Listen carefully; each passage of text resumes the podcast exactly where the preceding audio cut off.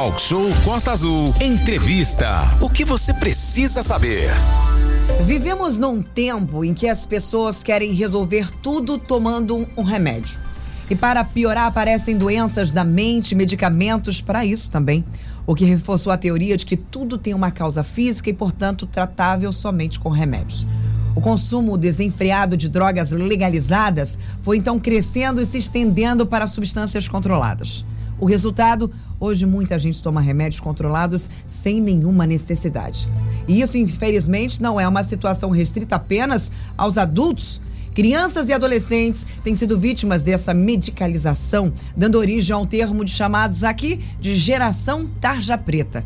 E é sobre este assunto que nós vamos conversar agora com a psicóloga Luciana Metzger. É isso, Aline. O número crescente de encaminhamento de crianças e adolescentes para profissionais da área de saúde para diagnóstico e tratamento de problemas como dislexia, o déficit de atenção, a hiperatividade, está impondo aos especialistas uma discussão e uma reflexão até crítica sobre essa medicalização de crianças e adolescentes. E aí, medicalização pode ser entendido como transformação de problemas sociais ou institucionais, né, como, por exemplo, uma dificuldade de escolarização, em problemas individuais e em distúrbios orgânicos. A doutora Luciana vai conversar conosco sobre esse assunto. Quero agradecer muito a sua presença aqui, a disponibilidade de conversar com a gente sobre esse assunto, que é um assunto tão atual, né? Bom dia. Bom dia, muito obrigada. Obrigada à Rádio Costa Azul. Sabe, é um prazer estar com vocês falar um pouquinho sobre os acontecimentos, né? O que está acontecendo, o que, que a gente tem assim é, experienciado, né? Quando a gente lida com crianças, adolescentes, expandir, né? A gente precisa expandir um tanto esse olhar Sim. sobre o que está acontecendo. Né? É, aí você comentou sobre o transtorno do déficit de atenção e hiperatividade, muito famoso, né? O nosso famoso TDAH. TDAH né? Transtorno déficit de atenção com hiperatividade. E aí, só nesse transtorno você tem algumas variáveis nesse transtorno, né? Uhum. Crianças que podem ter a atenção diminuída, a hiperatividade exacerbada, às vezes a hiperatividade não, não aparenta no comportamento, mas só no pensamento. Então, olha como o, né, é complexo um diagnóstico. E eu acho que é muito importante a gente ressaltar o seguinte, né? É, a medicação, quando bem feita, né? É, quando feita dentro da necessidade específica, ela, ela salva relacionamentos né? no lar. Ela realmente vai ajudar uma criança que verdadeiramente tem essa necessidade. Sim. Todavia, a minha, a minha grande questão é como, como a gente pode avaliar a necessidade dessa criança. Entende? Assim, por quê? A psicologia como ciência, né? É, a medicina. Então, tudo se modificou também. Claro. E a gente ficar atento sobre como é feita essa avaliação. Então, muitas das vezes a escola né, levanta. A escola é, é maravilhosa, porque a escola hoje ela é quem acompanha Detecta. um pouco Isso. mais de perto essa criança. Exatamente. Na minha experiência, eu tenho percebido que a, a criança, o adolescente, muito solitário, muito sozinho. Uhum. Ninguém olha mais. Olhar mesmo, de ver, de estar junto, de conversar. Não tem mais esse tempo, né? Para a gente conhecer esse adolescente, essa criança. E a escola, muitas das vezes, né? O professor, os nossos amados mestres, são eles que vão detectar e dizer: olha, tem alguma coisa acontecendo aqui. Sim. E há 20 anos atrás, há 30 anos atrás, você levava essa criança num neurologista, num pediatra, e era feito ali um exame, uma entrevista com os pais, e isso bastava.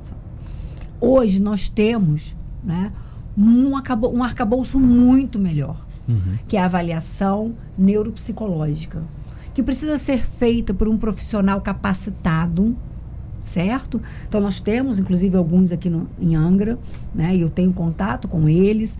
Então o que acontece? A avaliação neuropsicológica, ela vai, né? É, dar, é, vai estar com essa criança, estar com essa família, ok? Ela vai, ela tem elementos, ferramentas, testagens ok? Com a aprovação do Conselho Federal de Psicologia, todo um estudo, onde essa criança vai ser submetida né, às testagens, a entrevistas. E a partir né, dessas entrevistas, vai poder ser né, é, mensurado O tamanho que- do o tratamento. tamanho, o que, que ela tem, né? Então, quais são as potencialidades cognitivas, o que, que precisa ser melhorado. E aí é que vem a história da medicalização. É, eu vou falar aqui, é, eu não, né, obviamente não tenho conhecimento nessa área, mas eu, eu imagino a dificuldade de detectar um distúrbio dessa natureza, porque não há um sintoma físico, não, é? não há um- uma dor. Você tem uma dor, o médico vai lá e, e faz um exame e vê que tem algo inflamado. Nesse caso, não. Né? Qual é o caminho para você detectar, por exemplo, um TDAH, um distúrbio de atenção, um déficit de atenção, a hiperatividade? É esse exame neurosocial que a senhora falou. É, avaliação neuropsicológica. Neuropsicológica. Tem a entrevista com os pais e que vai observar também todo esse ambiente onde a criança está inserida. Perfeito. Onde entra a questão da medicalização, que me assusta e acho que, né, a gente pegar aqui rapidamente é, alguns números, né? É, o Daniel Becker, que é um pediatra no canal da Fiocruz, que eu estava me preparando para a entrevista, mencionou que nos últimos 20 anos houve um aumento de 530% de uso da Ritalina nos Estados Unidos. Nos Estados Unidos consome 80% de toda a Ritalina fabricada no mundo. No Brasil, ele cita um aumento de mil por cento nos últimos 10 anos. A Ritalina, doutora, só para o nosso ouvinte saber, é um remédio de uso Utiliza- restrito, Sim, né? e, com que utilizado para o? TDAH. Então ele questiona o seguinte, né? Ele fala o seguinte: qual a doença que em tem 10 esse anos de- aumentou mil por cento? O que, que é isso? Então, a gente precisa prestar atenção e ter muito cuidado com a maneira que esse diagnóstico é elaborado. Perfeito. Porque, sim, Pode terminar. Pode porque concluir. a medicação, quando feita, né, quando de forma precisa, realmente ela vai salvar, ela vai ajudar muito uma criança. Mas será realmente que nós temos todas essas crianças, né, tão medicalizadas, crianças às vezes seis meses, ou dois anos? E eu quero propor aqui um, problematizar aqui o seguinte: às vezes essa medicação é receitada numa primeira consulta, né? Os pais podem demorar ou não ter um acompanhamento adequado para consultas seguintes e manter a medicação por um tempo extra, digamos assim. Eu acho que isso também pode ser considerado como um problema. Então vamos problematizar. Você quer problematizar? Desculpa, Aline, que a Aline queria falar. Não Pode falar, Aline, que eu vou problematizar Sim. daqui a pouco. É, vou, vou, vou falar aqui como mãe que meu filho mais velho, hoje mais velho, liberado, com alta, começou a fazer o tratamento com a Ritalina com seis anos de idade, né? Pedro, meu, meu filho mais velho, começou a fazer o tratamento. Procurei todos os médicos possíveis que vocês possam imaginar, neurologistas, pediatras, exames, centros, todos os locais. Graças a Deus, na época, todos os melhores que eu pude dar Que tratamento para o meu filho foram feitos. For- for- foram feitos exames ah, ah, de diagnóstico tudo mais, tudo comprovado. Foi feito o uso de dois tipos de medicamento. Um que era a Ritalina e o outro era o Risperidon. Um pa- para a hiperatividade e o outro para o TDAH. É, e aí, por algum tempo, ele fez, fez o uso da medicação, foi ótimo, maravilhoso, que não mudou o comportamento dele, mudou algumas atitudes. E ele teve, com, 14, com 13 anos, a médica falou: olha, agora ele já consegue responder por ele mesmo, ele já tem uma consciência de que ele. Ele já, ele já pode seguir, os exames dele fe- refeitos todos ok, tudo bonitinho. Vamos, agora o Pedro já pode ter alta E quanto dessa tempo medicação. demorou isso? De 6 aos 14 anos. 6 aos 14. 6 aos Oito 14 anos. anos. Uma medicação caríssima, inclusive. E aí, esses dias eu me deparei com uma postagem na internet de uma, de uma psicóloga que falava assim: o grande problema dos nós pais hoje é querer que os nossos filhos sejam a nossa rotina. Criança pula, criança brinca, criança grita, criança esperneia, criança faz pirraça, criança não tem rotina de trabalho da gente e nós queremos que eles cheguem em casa e eles fiquem calados, quietos, porque nós estamos exaustos, porque nós estamos cansados, porque nós não temos paciência. Então nós não deveríamos ter filhos. Porque criança é diferente de adulto e nós não podemos querer que eles se comportem como adultos enquanto crianças. E eu fiquei com tapa na cara com isso. E parei para pensar, falei, não é que é? E muitas das vezes nós julgamos o comportamento deles como uma doença. Sim. Eles E não aí? param quietos, não é possível que essa criança seja normal.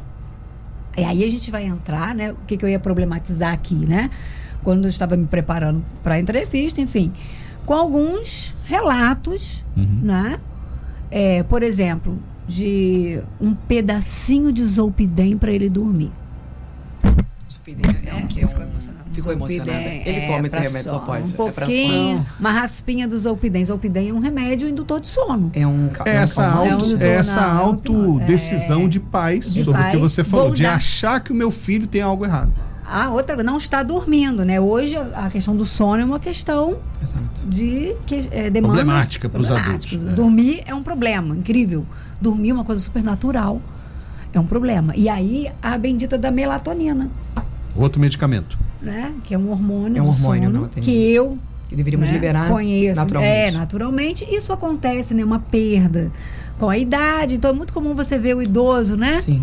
Ah, eu durmo pouco, acordo com as galinhas. É assim Isso. que meu avô falava, né? Hoje meus pais aí, um, já beirando os 80, acordo cedo, né? Porque a melatonina diminui naturalmente. Então, ela veio como uma reposição, talvez, né?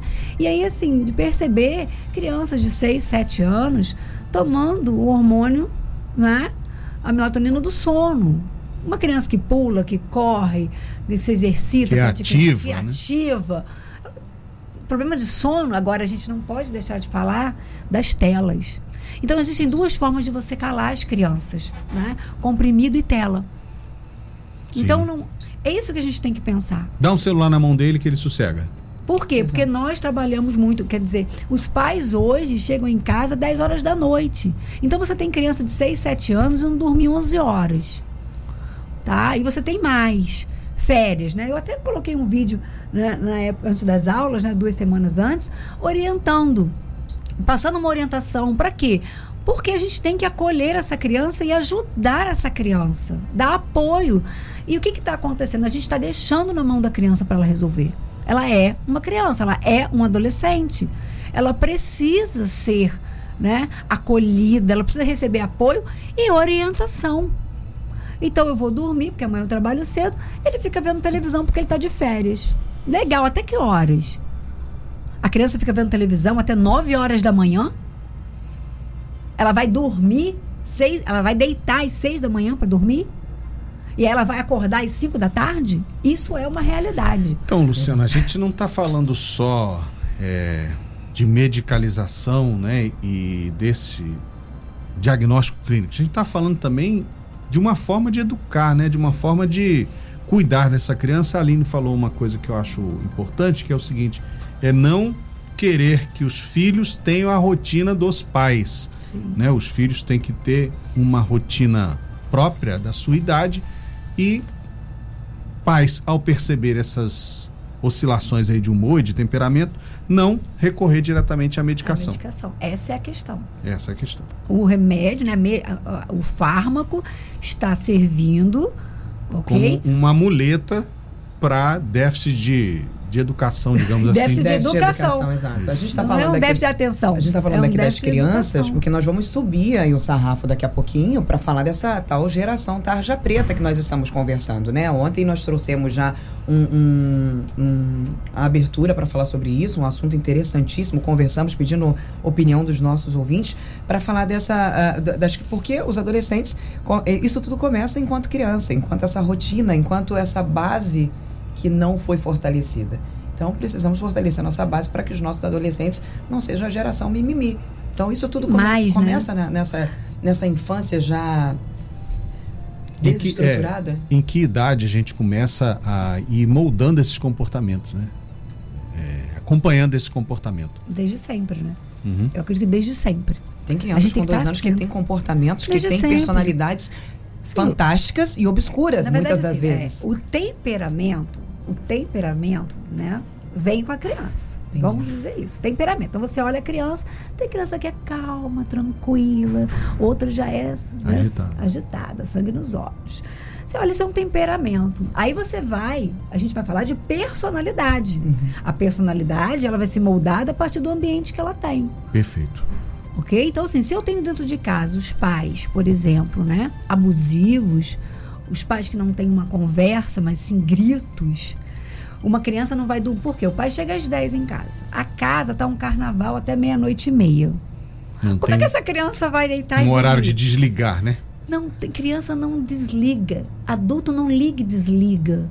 Né? Nós somos contínuos. Uhum. A gente não deita e dorme, a gente deita e vai dormindo. Tanto é que quando você acorda de repente, você tem uma cefaleia, um mal-estar. Exato. Você vai acordando, você vai sentindo que você vai voltando à consciência. E a gente simplesmente comeu isso e está achando que nós temos um botão liga e desliga. Bem- boa. Então, boa- é, Temperamento, Legal isso. personalidade e depois o caráter. Uhum. Então a gente tem que ir pensando sobre limite. Que é isso? Olha só, você, né? O que que essa criança está consumindo nas telas? E eu quero que ele durma, mas ele está com o telefone ligado minutos antes. O cérebro não vai conseguir ir desligando. Eu desligo o celular. O cérebro ele tem um outro tempo. Digamos que ah, ah, o ser humano ele é mais gentil, ele não é tão abrupto. Entendi. E a gente precisa aprender a respeitar o que a gente tem como nossa natureza. E isso está medicalizando todo mundo porque a gente não entende isso. Isso é treinável, Luciana? Sim. Totalmente? A gente precisa olhar autoconhecimento, né? Autoconhecimento. Autoconhecimento não é algo do além, como as pessoas pensam, que vai vir uma nuvem na cabeça da pessoa. Não, é você parar e se perceber, Sim. né? Então, assim, o pessoal aí da saúde mental é treinado, porque ninguém nasce sabendo, nós somos treinados a observar isso e a conseguir conduzir o paciente a compreender esse ambiente e ele conseguir se tornar saudável. Então a gente tem que hoje, por exemplo, né? É difícil quando você eh, faz uma entrevista com uma pessoa. É, uma das perguntas que eu faço é o seguinte: você se vê saudável? Você se imagina saudável? Como você seria? Não é? Porque se eu me vejo medicado para ter uma vida, eu me vejo doente. Exatamente. Porque remédio, medicação é, para quem não está bem. Tá. Exatamente. Então, o que é ser saudável? Eu, meu irmão tem duas gêmeas, né? A Isis e a Helena. Elas têm três anos. Elas têm comportamento completamente diferente. Enquanto a Helena é esse 220 volts, né? Ligado o tempo todo e questionadora, ela tem três anos. A Isis já é completamente diferente. E às vezes meu irmão vem e fala uma bobagem que ele fala: Ah, essa menina não é normal, não sei o que, que ela é muito diferente da outra, mas ela é só diferente, né? E eu acho que Essa é a normalidade a dela. tentação de muitos pais é tentar explicar o comportamento do filho inventando essas. Ou comparar com Ou outras comparar, crianças. né, Comparar, com comparar é um crianças. veneno. Exato. Comparar é veneno. Comprar gêmeos, então, isso é terrível. Os meus são exatamente quais as suas sobrinhas. Um é eu e o outro é o pai. É o pai. Caladíssimo, quieto, introspectivo, não gosta de conversar com ninguém, gosta de brincar sozinho. Já o Gabriel é todo Aline, já sabe como é que é, né? Ligado no 220 também. Uma coisa que magoa muito os pais, Luciana, que é uma questão da, da, da da, da humanidade hoje, né? A sociedade, infelizmente, magoa e critica e aponta aquelas crianças que são elétricas. Aquela, nossa, criança, pelo amor de Deus, ninguém aguenta essa criança. Como é que esse pai aguenta? Ou até mesmo nas escolas, nós vemos muito, muitos desses dedos sendo apontados. Não, você precisa cuidar, você precisa levar essa criança no psicólogo, você precisa levá-la no neurologista, Exatamente. porque essa criança não é possível que ela seja normal. E o pai, com vergonha, eu tenho uma amiga que ela diz assim: Eu tenho vergonha de sair com o fulano. Porque ele é tão agitado, mas tão agitado, que ele me deixa com vergonha, não sei como agir. E eu sei que incomoda, porque nós, pais, sabemos quando estamos sendo olhados com olhos de crítica por outras pessoas que nem filho tem. Mas é tão bom quando ele. é- é- a gente fala, costuma falar assim: nossa, gente, eu adoro chegar numa festa que tem uma criança mais agitada que o meu, porque assim, pelo menos o O seu é não fica evidência. o meu não fica evidência. Então, isso, infelizmente, é muito real. A sociedade critica. É- é- é a criança que é agitada. Nossa, ninguém aguenta mais essa criança, pelo amor de Deus. Às vezes não convida, não vou chamar porque essa criança é isso. Eu essa sou criança é desses aí, que critica, eu não tenho filho. Então eu olho o filho dos outros e falo, putz, que garoto mal educado. Eu falo isso. A Então, falta mas de olha, olha é- a fala do, do Cláudio, Exato. olha só. Uma coisa, porque crianças sempre foram agitadas, não é à toa que subiam em pé de goiabeira. É verdade. Beleza? Então, uma coisa, vamos lá. Uma coisa é eu ter uma criança enérgica, com vivacidade, isso é sinal de saúde. Outra coisa é onde eu coloco essa criança, beleza? E uma coisa é ela ser elétrica, outra coisa é ela ser educada. Educação a gente traz de casa. Aonde você ensina o seu filho a comer de garfo e faca? Em casa. Na Em ca- casa. em casa. Por quê? Você não vai ensinar ele num restaurante. Exato. Foi tarde demais. Só que a gente não tem tempo mais para educar como, né? Com a atenção merecida. Outra coisa, íamos, eu acredito que vocês também, na nossa infância, para o final de semana na casa do avô, que era um lugar amplo, ok? E os adultos ficavam à mesa, tomando aquele café de caldo de cana, enquanto a comida era preparada no fogão a lenha, e as crianças corriam eufóricas, soltando pipa no meio de um terrenão enorme. Exato. Hoje você quer pegar as crianças, colocar num apartamento, numa casa de 50 metros quadrados, quatro crianças. Gente, isso é uma questão de ambiente. Então, assim, eu concordo com você, Aline, que a gente também, assim, na fala, é, culpabilizar os pais. Mas esses pais fazem parte de um cenário, De um ambiente. de um né? E eles, assim, alguém tem que ser responsável. Somos todos nós. Perfeito. Você quer o responsável? Somos todos nós. Estamos ao vivo com a psicóloga Luciana Metzger conversando sobre a geração tarja preta.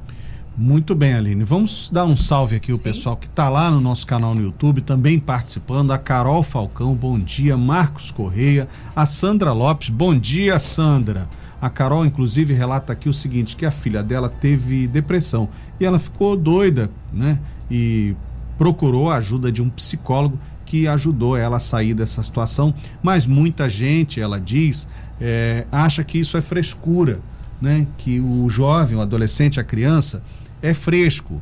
É, Como detectar esse tipo de comportamento depressivo ansioso, né? Essa ansiedade que é uma palavra que a gente está usando tanto agora depois da pandemia. É, a gente tem falado muito sobre ansiedade. Como é que detecta isso nos anos iniciais de formação da criança? É, é importante esse pai estar próximo desse, da criança, né? Do filho. Precisa conhecer o filho. Tem uma mudança de comportamento. O principal é o isolamento. Eu não quero ir para a escola. Eu não estou me sentindo bem. Aí, claro, você tem que fazer uma investigação. Esse olhar investigativo. A gente tem que aprender a ampliar o olhar, a conversar com essa criança. Né? Pode ter sofrido bullying, Sim. né? Pode ter acontecido alguma outra coisa, uma, uma violência, pode ser isso. Mas a mudança, eu, eu, eu vejo muito a criança hoje solitária. E criança é um ser social. Então o pai sai de casa às 7 horas da manhã, chega em casa às 10 horas da noite. Os amigos que a gente brincava na rua não pode mais por causa da violência. E essa criança, cheia de, de vivacidade, de vontade de experimentar, né? Ela pode se sentir extremamente sem futuro, um olhar para o futuro duvidoso, com receio. Esse é um ponto, tá? Uma outra coisa interessante para a gente pensar, quando sobre a gente fala sobre autonomia, quando a gente fala de orientação parental, que é um trabalho que o psicólogo faz, tá? Que é muito legal, que são psicólogos, né? A gente tem uma formação específica para orientação parental, para colaborar com os pais. Com a criação. Porque os pais não são culpados, eles precisam também compreender toda essa mudança. E aí a gente fala sobre a autonomia. O que, que eu percebo também hoje, né? É, os adolescentes eles não têm autonomia. Autonomia, gente, não é a criança botar o dedo na cara do adulto e dizer o que ele quer em alto e bom tom. A autonomia é ele adquirir atividade de acordo com a idade dele. Então, por exemplo, lavar um tênis, jogar um lixo fora, ele mesmo, né? Porque ele tem acesso. Hoje em dia, um adolescente de 13, 14 anos, ele sabe perfeitamente usar o WhatsApp. Ele mesmo pode confirmar a consulta dele. É claro que com o apoio do pai ali, né? Mas ele pode confirmar a aula de futebol. E às vezes o pai, a mãe, né? Com esse cenário que a gente vive, esse pai ultrapassa. E aí a criança, ela não sabe fazer nada. 12, 13 anos, ela não tem autonomia. Depende do adulto para De arrumar o material da escola. Por quê? Como é que eu crio autoconfiança e autoestima? Tá? Que aí eu tô indo para outro campo. A gente falou de depressão, eu tô falando de saúde. Uma pessoa que olha para ela e identifica quem eu sou. Eu sou alguém competente. Como eu sei disso? Porque eu consigo fazer as coisas. Perfeito. Então, olha só como a coisa não é simplesmente medicalizar. É um olhar sobre a estrutura, o ambiente, a mudança social. Né? Porque a gente via do- com 12, 13 anos, quantas coisas você fazia, Cláudia? Com 12, Muita 13 coisa. anos. Eu era meio espervitado. Mas você tinha, né, prática. A gente participava, mas a gente ia num correio com o pai e a mãe. Com certeza. Mas, tipo, vai lá comprar Coca-Cola. Vai na, na venda, vai na Vai venda. lá. Não, coloca eu na... morava, eu morava, moro, né, na Japuíba, morei desde sempre, e meu pai trabalhava aqui no centro. Então eu vinha trazer a marmita dele, né, marmita o dele. alimento dele. Então eu vinha todo dia e vinha sozinho. 10, 11 anos eu vinha sozinho. Hoje, se eu soltar minha sobrinha com 11 anos no ônibus, ela não sabe voltar para casa. Percebe? O que, Bom, que é a depressão? Que se hoje você soltar ela, ela inclusive pode não voltar pra casa. Pode nem voltar pra aconteceu casa. Então, bem pior com Percebe? ela. né, a gente precisa criar. Não é? Então, o que, que a gente fala? Gente, tem como, mora aqui perto, tem com 12, 13 anos. Consegue duas coleguinhas e as três na padaria comprar um pão? É, é Não precisa ir sozinha, não passe pela rua de baixo, vamos na rua ali de cima. Uhum. E, né, e qualquer coisa você, você tem que dar, porque essa criança, ela vai, eu, eu, sinceramente, assim, eu não gosto da palavra adolescente. Eu prefiro chamar de pré-adulto. A gente está preparando esse adolescente para ser um adulto e ele precisa aprender a dar conta de uma vida, ser funcional. E nós estamos com muito medo. E aí a tríade cognitiva, né? Lá do Beck. Visão de mim, quem sou eu, quem é o outro e qual é o meu futuro. Então, a visão sobre mim é que eu sou incompetente. O outro é uma ameaça o tempo inteiro. E o meu futuro É é, um terror. Pronto, tá aí o quadro. Caramba. Então a gente, né, o que, que o psicólogo faz? Ele vai no contato, principalmente o psicólogo infantil, né? Eu não atendo é, é, menos do que 12 anos, só a partir de 12 anos, mas né, tenho é, formação, conhecimento. O que, que acontece? Ele vai educar essa criança através de desenhos, brinquedos, é, é, ferramentas lúdicas para ele pensar sobre quem ele é, para ele administrar a autonomia dele e desejar criar uma rotina saudável. E aí, não existe tratamento de criança sem o compromisso dos pais. Perfeito. Não adianta, cara, tá, meu filho tem problemas. Sim. Bota o filho no tratamento e você não comparece. Isso não existe. É, tem inclusive é uma, um, ponto, um ponto de um ouvinte que mandou pra gente hoje de manhã. Agora eu me perdi porque a gente já recebeu tantas outras mensagens. Me desculpa, mas esse ouvinte deve identificar se me chama aqui. Ele falou o seguinte: as a gente culpa as crianças, mas as crianças estão sendo criadas por mentes doentes. Foi Exatamente. isso que você falou. Como criar uma criança saudável se você está doente? Se o, o, o adulto está doente, né? Porque antigamente não tinha esse trato. Antigamente era, era realmente frescura e a gente viu um quadro gigantesco pós, eh, pós-pandêmico por conta disso, onde, eu falei assim, ah, como que você não é frescura? Quantos nós adultos temos crise de ansiedade, Sim. pa- paramos no hospital, precisamos Quantos aí... adultos estão medicados? Exatamente. Então, como o adulto doente vai criar uma criança saudável? É. E aí temos do- dois problemas dentro de casa, ou até às vezes a família inteira, porque como é que você resolve essa situação? Às vezes a criança é a mais sadia que tem dentro da casa É. e está sendo, ah, ah, ficando doente por conta das atitudes dos pais, que muitas das vezes acham que é culpa da criança. Então, assim, uma pergunta, a Carla Mônica acabou de mandar essa mensagem, pediu para perguntar para você. O pai recrimina o tempo inteiro a criança, toda hora recriminando, recriminando, recriminando, recriminando. Esse adolescente vai realmente crescer. Caraca, tem nada que eu faça que presta. Como é que vai funcionar aqui? E acaba que ele bater de frente. Né? Que hoje o adolescente faz isso muito com os pais. né? Que bater de frente, vamos medir força, vamos ver quem é que, que, que manda. E aí o pai que chega 10 horas da noite em casa fala, não, faz o que você quiser, tem trabalho para cuidar, até porque eu tenho que te sustentar, então depois a gente conversa. Então isso me leva à à próxima pergunta, que é a seguinte: como que a gente pode entender essa entrada, né, o início desse adolescente na estatística da medicalização? Qual é o gatilho? É o uso da tecnologia? É o aumento do número de horas de trabalho dos pais, né? Porque aí isso ausenta esse responsável de uma presença de qualidade junto ao seu filho, porque ele tem menos tempo e menos disposição para isso. São os jogos na internet, virtuais, é a diminuição do sono. Qual é o gatilho, né, que transforma esse jovem que aparentemente tinha tudo para ter uma trajetória normal num jovem que necessite de medicamento? Eu acho que quando você foi falando, me veio à cabeça aqui, Cláudia, é a questão do consumo, né? Eu não tenho tempo de estar com meu filho porque eu tenho que te dar um iPhone. Eu tenho que te dar, você tem que ter melhor roupa, melhor tênis, você tem que passar férias em tal lugar, porque os amiguinhos foram para lá. Não, muitos pais, que eles ter- querem se livrar dos filhos, né? Eles Final não querem o contato. Ah, vai pra é. casa do seu amigo. Sim, eu tenho uma amiga que é dona de uma instituição de ensino, né? Ela disse que se ela quisesse abrir a, a Sábado escola domingo? sábado e domingo e férias, Teria alunos. facilmente. Mas por quê? Porque os pais são ruins? Não, gente, não é isso. A vida tá Se os pais tivessem tempo, eles iriam desfrutar mais dessa relação de amor entre filhos e os pais, entende? Os pais hoje, o consumo está dominando. Essa é a questão. Os pais não são ruins, eles não querem colocar os filhos na lata de lixo, não é isso, eles não têm tempo para amar. Porque amar é uma coisa muito complexa. Eu preciso conviver, eu preciso ter sacrifício Ouvir. ouvir. Eu preciso estar perto de verdade. Não é pentear o cabelo da minha filha, porque ela tem que ir para escola de qualquer jeito, toma uma rei e vai. Não. Enquanto eu tô ali, né, eu tenho que conversar. E aí, como é que tá indo a escola? Você acha que vai ficar legal esse, né, esse cabelo? Como é que é? O que que tá em alta? A gente não tem mais tempo. Esse é o problema. O que, que está adoecendo as pessoas? O tempo.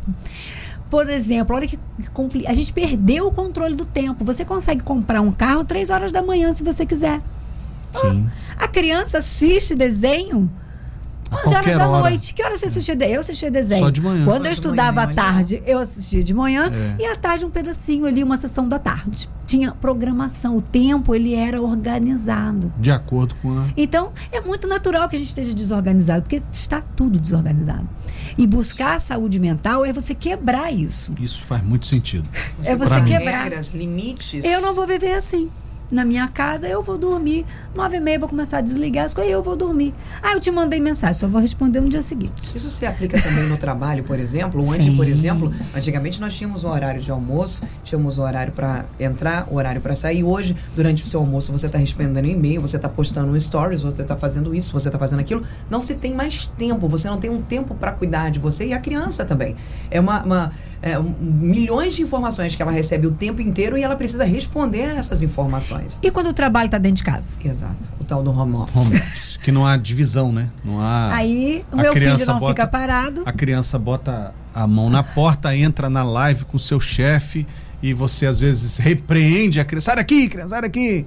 Né? Isso, na pandemia tivemos vários relatos de crianças que não deixavam os pais em paz. Que ele, por que Fica que- quieto aí, É. né? E isso é muito legal. Não deixem. Por quê? Porque ele quer atenção, quer chamar a atenção. Quer, o seu filho quer chamar a sua atenção. Leve isso a sério. Passa um tempo com ele. Desliga o telefone. Sabe? Esteja verdadeiramente ao lado dessa criança. Tempo de qualidade.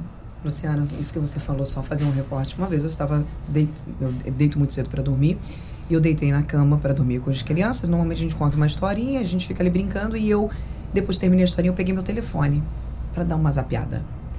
O Gabriel falou assim: "Mamãe, você sabe que na cama não pode mexer no telefone. Você vai ficar mexendo no telefone?" Eu fiquei com tanta vergonha, com tanta vergonha, e é exatamente isso. Ele entende que é o nosso tempo de ficar juntinho, de ficar Uhum. quietinho, que eu poderia muito bem ter esperado ele dormir para mexer no telefone. Então, é, tomei um esporro de graça. E né? olha que interessante, né? Passei de graça. Seu filho fez lá o, a- o tratamento, né? Do- Não, esse, foi, esse é o Gabriel, Ah, dos tá. gêmeos, Ah, né? tá, o então. Pedro, de que 16 fez. anos, não quer saber nem de mim mais, né? Não, não quer E- andar comigo mais. Então, assim, interessante, você está falando, né? Olha como a criança, gente, ela é inteligente. Sim. Ela tem uma inteligência emocional. Somos nós que estamos prejudicados. E a gente precisa olhar, né? Como você disse, ter um filho, você precisa de um aparelho reprodutor. Cadê minha querida Elisa Vancini? É. Para ter um filho, eu preciso de um aparelho reprodutor. Para criar um filho, eu preciso de um aparelho emocional, psíquico. É diferente. Verdade. Então eu posso fazer um filho se eu tiver um aparelho reprodutor. Agora, educar essa criança, eu preciso ter uma cabeça funcionando bem. Eu preciso estar elaborado com as minhas emoções e com as minhas vivências, né? A pergunta da- do, do ouvinte, né? Um pai que sempre repreende. Você não dá aquilo que você não tem. Então, a nossa educação, né? Ela também foi uma, uma educação Mais é, severa. de- severa. Então, eu acho que a gente tem que procurar Austera. o equilíbrio, o caminho do meio. A gente não está conseguindo fazer isso, compreender isso. Verdade. Não é? Então, quando você o tempo todo você está massacrando uma você é um incompetente, você não vai dar nada. Desse jeito você não vai ser nada na É, vida. E não vai ser nada. Então, quer dizer, o que, que você vai criando? Se o meu pai, se a minha mãe, que São as pessoas que deveriam me impulsionar. Tá dizendo que eu não sou nada, o que, que vai ser de mim? Para onde que eu vou?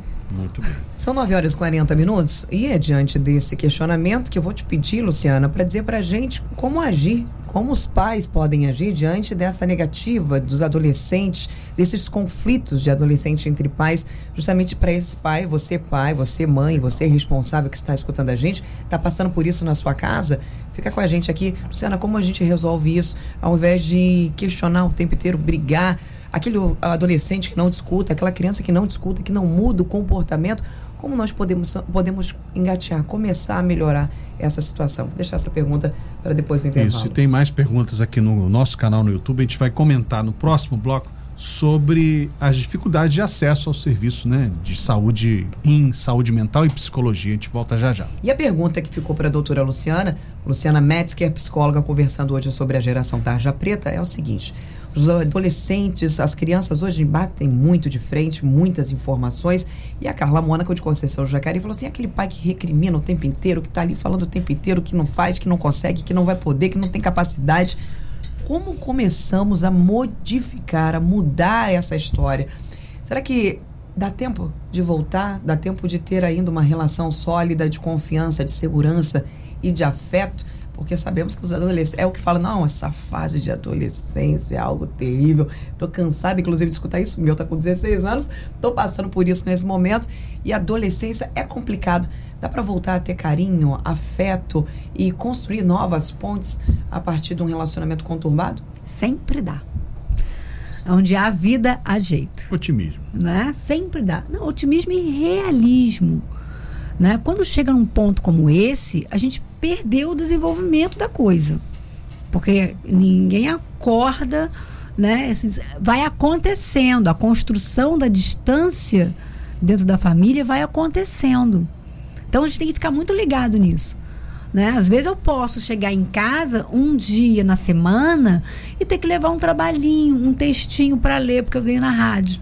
Mas eu não posso chegar na minha casa todas as noites com trabalho. Com trabalho, com curso agendado de segunda a, a domingo.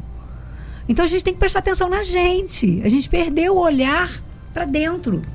A gente só olha para fora, para as telas, para as propagandas, para o que o outro está dizendo que eu tenho que ser.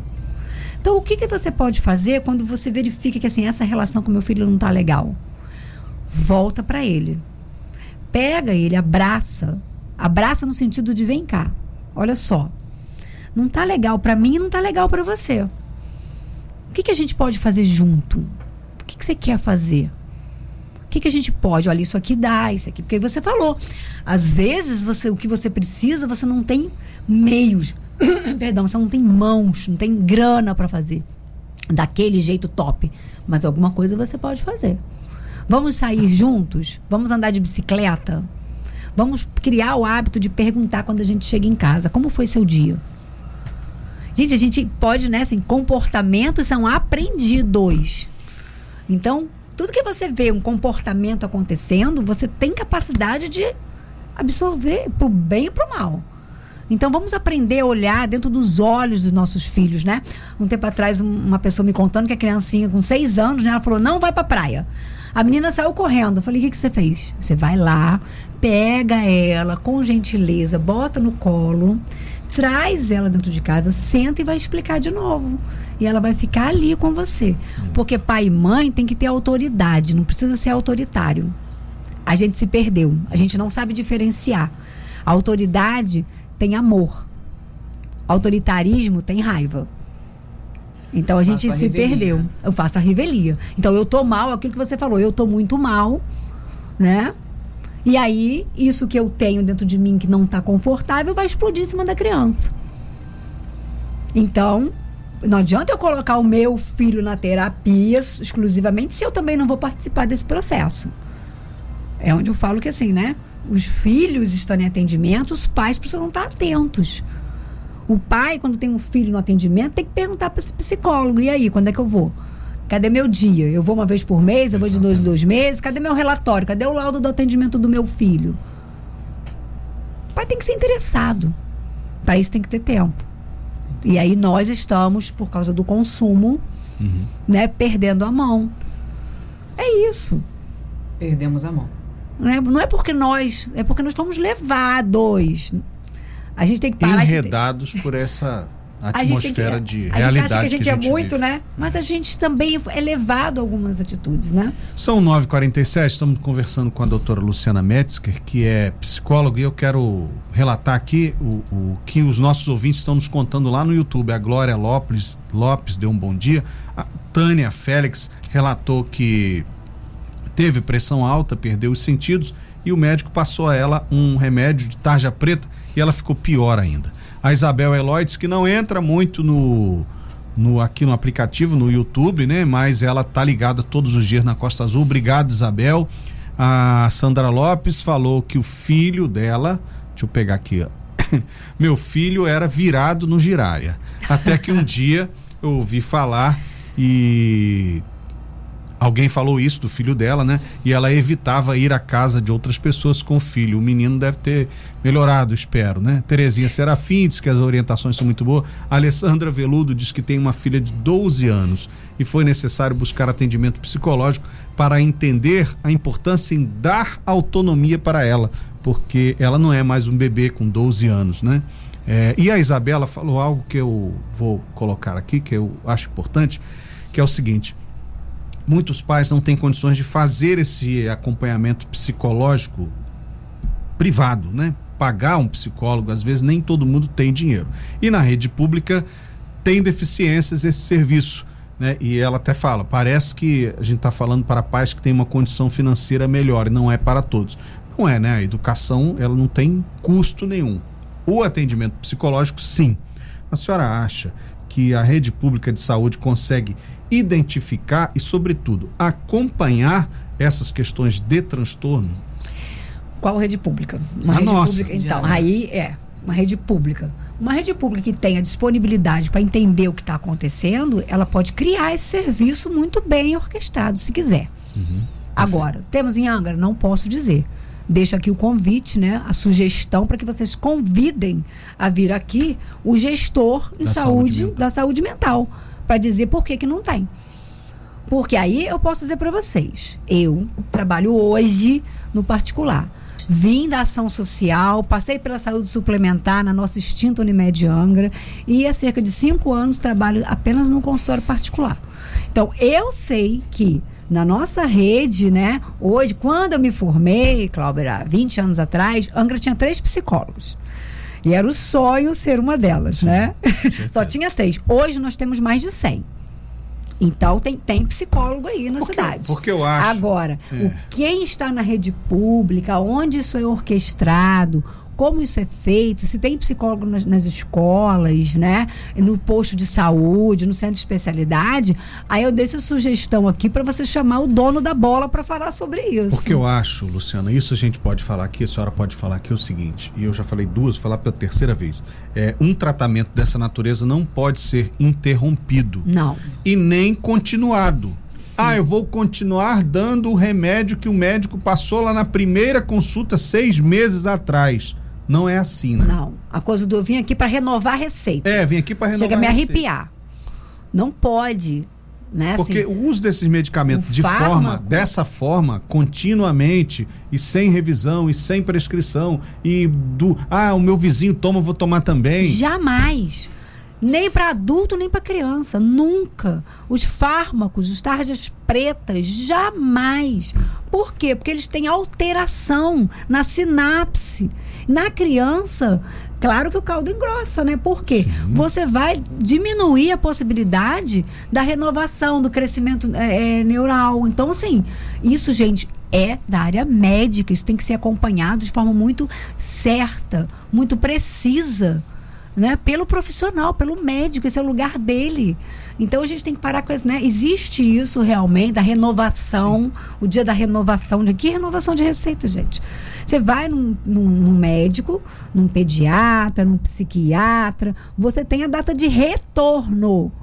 E isso precisa existir, tanto no particular quanto no público. Agora, se existe ou não, a gente precisa questionar isso e fazer valer os direitos, né? Luciana, Exatamente. Valente, ouvintes e internautas. Essa aqui eu preciso falar com vocês. Manda. O nosso ouvinte Renato Beirute mandou aqui pra gente. Um beijo Aline, pro Renato. Eu ouvi uma vez que o piolho ajudava em muito as mães na criação dos filhos. Ah. Tipo, a mãe pegava o filho, filho ou filhas, duas vezes na semana, sentava ele por duas horas ali Eu já ouvi. para catar piolho. As mães passavam horas com os seus filhos entre os braços e não tinha como sair. Só as mães gostavam disso, que era terrível. Minha mãe fazia isso quando eu queria sair, minha mãe batia a escova na minha cabeça. Eu já, ouvi, é, eu já ouvi isso também, né? É, que era isso. As crianças Era elas o tinham momento, um tempo. é o momento pai e filha. E sabe Era o um que eu me lembro da minha tempo. mãe não nessa era- época? Sim. Eu lembro do cheirinho que a minha mãe tinha quando ela Sim. me prendia e não deixava eu sair. É. Eu me lembro até hoje. É uma das coisas que me marcam quando ela ia fazer isso, era o, o cheirinho que ela tinha. Você entende? Então, assim, o que que, o que que tá acontecendo? Contato, né? Contato, olhar, É. olho no olho, existência, né? Hoje, as pessoas, por exemplo, você dá um bom dia, às vezes, numa rede social, né? E alguém se emociona do outro lado. É. Alguém falou comigo, oi. A gente já vinha aqui outras vezes falar sobre prevenção a suicídio. Sim. Então, assim, a gente tem hoje, Valente, crianças se suicidando. Pois é. Oi! Que mundo é esse que a gente está vivendo? É verdade. Né? Deixei aqui, na, na- quando a gente não estava no ar, deixei aqui a sugestão, que eu sou uma pessoa que eu dou sugestão. Para criar aqui um espaço para falar de saúde mental toda semana. Eu também acho. Eu acredito, deixo aqui minha sugestão, porque eu acho isso de uma necessidade imediata. É verdade. O que está acontecendo e não é falado. O que, que acontece na rede, né? Na rede de saúde mental? O que, que a gente tem hoje como trabalho? Isso precisa ser olhado com respeito, porque nós temos profissionais de excelência. Tem gente que está dando sangue, sim. Né? Tem gente que dá o sangue e não tem o seu lugar reconhecido, mas nós temos profissionais de excelência. Tem, temos médicos na cidade, temos pessoas que verdadeiramente né, têm esse olhar cuidadoso, mas a gente precisa fazer funcionar. Porque a coisa não está fácil, assim. E aí, né? a quantidade de pessoas que precisam de ajuda e que não têm condições financeiras Sim, é muito é grande. muito grande. Mas não é só da saúde mental, ok? É, é, eventualmente eu, participo de algumas reuniões, enfim, e eu tive a possibilidade de atender, né, ne- nesse conjunto de supervisão, é um caso de uma menina que, por exemplo, ela saía da casa dela, num bairro da cidade afastado, e ela só acordava muito tarde, então ela não almoçava, ela ia para fazer a merenda da escola como almoço, duas horas da tarde, e não havia possibilidade, né, de ter uma atividade física. Então, assim, como é que você trabalha? Gente, não tem como trabalhar a saúde mental fazendo meditação apenas. Pois é. saúde mental é um conjunto de É ações. alimentação, é exercício, é bem-estar. Segurança. Exato. É um Educação. educação. Então, assim, falar de saúde mental não é a gente fa- falar sobre meditação, é a gente falar do todo, do mundo onde a gente está vivendo. Exatamente. É isso que a gente precisa né, esclarecer. Perfeito. 9h55, que a gente tocou. Luciana?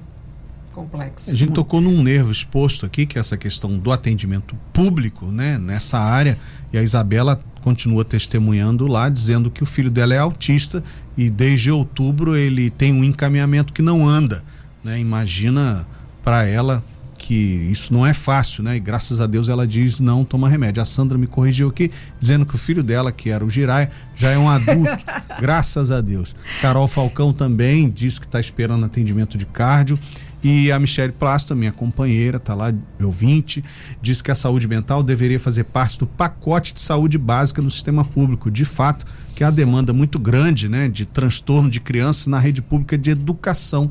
Né? Os professores, os estudantes passam muito tempo nas escolas. E, e é lá que muitos professores vão detectar. E isso atrasa o processo de aprendizagem dos alunos, porque precisa ser feito um diagnóstico. Lê a última da Sandra aí, por favor. E a Sandra diz: é, Aline, o dia que a minha mames raspou minha cabeça porque eu passei piolho para ela. Eu tentava sair do colo dela e ela não deixava, me segurava com a escova. Aquela mãe sem paciência, fala, ah, vou raspar logo a cabeça, não vai ter problema de piolho mais. Abraço pra você, Então o Sandra, assunto acontece. renderia muito mais, mas a gente está Muito. no, no, no laço da hora. Quero agradecer a, pre- a participação de todos aí é, com esses comentários que são realmente relevantes, né? A atenção com a criança e com o adolescente no dia a dia, esse, essa falta de contato de pais e filhos, a, a verborragia dos pais no tratamento dos filhos, né? Muitos pais que praguejam xingam o filho, isso também contribui para falta de saúde mental e o risco, doutora, dessa medicalização sem supervisão adequada. Sim. É, eu queria trazer aqui para a gente fechar, né? A necessidade da medicalização, né? Ou seja, de você levar a criança para uma avaliação, né? Não é uma, não é uma avaliação, é um processo. Exatamente. Então a criança passa alguns meses fazendo avaliação neuropsicológica, esses pais sendo ouvidos, sendo avaliado esse ambiente. Então a gente tem que ter cuidado porque conforme cresce a indústria farmacêutica, cresce o número de transtornos. Então, o que, que a gente tá, onde é que a gente está participando aí? E essas crianças merecem. Parece né, que estão inventando remédio para doenças novas. Né? A indústria farmacêutica. Só, só para a gente fazer aqui uma, um parênteses: o número de farmácias em Angra dos Reis. Um beijo para todos. Da, Se tem mas, farmácia, porque tem gente comprando remédio. Ok? Então a gente tem um consumo muito grande. É, o consumo precisa ser uma coisa consciente. Né? Não estou dizendo aqui para as crianças não serem medicadas de forma alguma, não é isso. Mas, havendo necessidade, que essas crianças sejam avaliadas de uma maneira né, ideal, específica, Perfeito. com muito cuidado. O Renato Beruti está dizendo que na época dele também tinha uma coisa muito legal que chamava vara de goiaba. Bom, eu tinha também Eu esse tipo de medicamento as minhas, lá As com minhas meu pai. pernas que eu digam, É, inclusive. é o que eu digo, vamos pelo caminho do meio, né? Vamos pelo caminho nem, do meio, nem tanto mar, nem tanta terra. Mas Luciano, muito obrigado, tá? Quero agradecer muito aí a tua participação e certamente a gente vai voltar nesse assunto, porque tem um- um- uma fieira aí de temas que a gente poderia tratar é, sobre saúde mental, sobre atenção com as crianças e adolescentes, sobre comportamento, sobre educação, né? Que não tem, não tem nada a ver com dinheiro, tem a ver com mudança de atitude da parte dos adultos em relação às crianças. Obrigado. Muito obrigada, queria agradecer muito, um grande beijo, né? Que a gente possa aí lembrar do nosso papel, cada um fazendo o seu pedacinho, né? Com gentileza e buscar um mundo, um futuro melhor, né? A gente tem que acreditar. Sem fake news. Talk show. Você ouve? Você sabe.